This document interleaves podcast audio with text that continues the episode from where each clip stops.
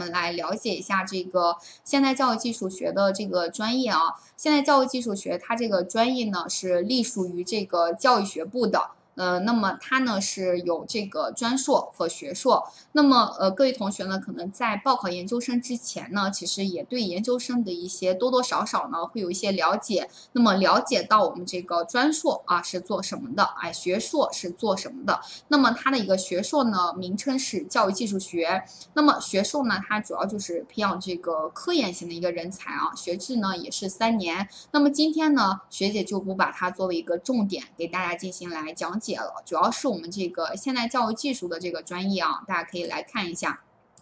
那么，呃，我们这个现代教育技术呢是专硕啊，主要培养的是这个应用型的一个人才。咱们来看一下这个学制啊，学制呢它是分为三年啊，非全和全日制呢都是三年。那么来看一下这个费用啊，学费呢非全和全日制呢都是一样的啊，咱们这个都是一年八千元。那么接下来看这个奖助学金啊，奖助学金呢它是主要就是针对这个全日制的学生的啊，我们这。这个非全呢，它是一个在职的一个研究生啊，他会签订这个单位的一个定线定向研究啊，所以它是不不包括这个奖助学金的。那么全日制的这个奖助学金是怎么分的呢？我们来看一下这个奖学金，它是被划分为这个一等奖。二等奖、三等奖的啊，一等奖呢是一万块，那么二等奖呢是七千啊，三等奖呢是五千，那么我们的这个也是全年覆盖的啊。助学金呢是一年是六千元啊，所以呢，我们其实呃，如果你能够努力学习，考上研究生呢，其实我们这个学费还是不用。特别多的一个呃担忧的啊，我们通过这个奖学金呀，还有助学金呀，啊，或者是你平时呢，如果去一些兼职呀、家教呀，其实我们是可以获得我们平常这个生活费啊和这个零花钱的，所以呢，大家不用特别的担心啊，所以一定要好好的努力学习，争取我们拿到这个一等奖，对吧？好，接下来我们来看一下这个考试的一个时间啊。考试时间呢，大家可以看一下，它一般分为这个初试考试时间和这个复试的一个考试时间。那么初试呢，一般是在每年的十二月份最后一个周末吧，应该是在圣诞节啊之后吧。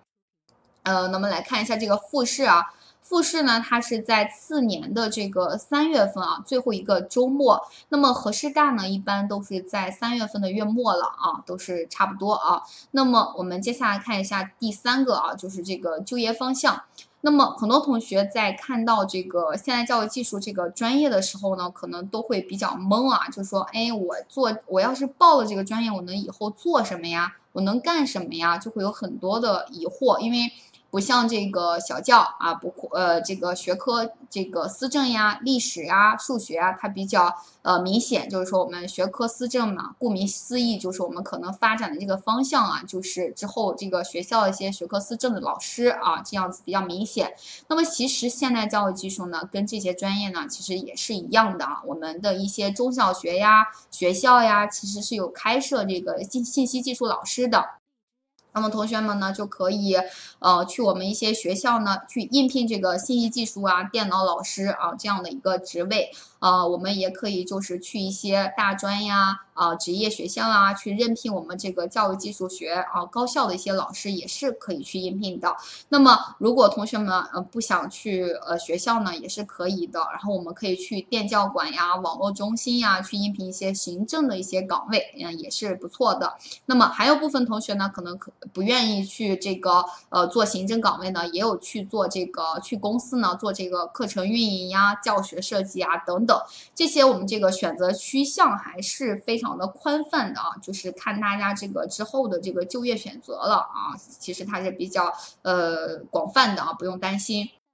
那么来看一下这个就业的优势，呃，河南省呢很多这个市直的中学招聘要求呢，它是比较苛刻的啊，有限于这个九八五呀、二幺幺。呃，那么还有这个省内河大、河师大，那么其实这一条对我们来说呢，还是如果我们报考河师大来说呢，其实对于我们来说是优势比较大的，因为呃，它这个条件呢，其实刷掉一部分这个。不存在这个呃学历的这些要求的学生，那么也就是帮我们刷掉了一部分这个竞争对手啊，对我们来说还是呃不错的。那么还有最后呢，就是这个校招招聘会啊，校招招聘会呢，它是一般会有两场啊，就是在这个三月份啊和在这个十一月份。那么在这两个月份呢，都会有这个相应的招聘会啊，都会有不错一些单位来进行招聘。那么同学们有。有意向或者是有兴趣呢，也都是可以去参加啊，然后可能会看看自己的一些选择的一些这个偏向啊爱好。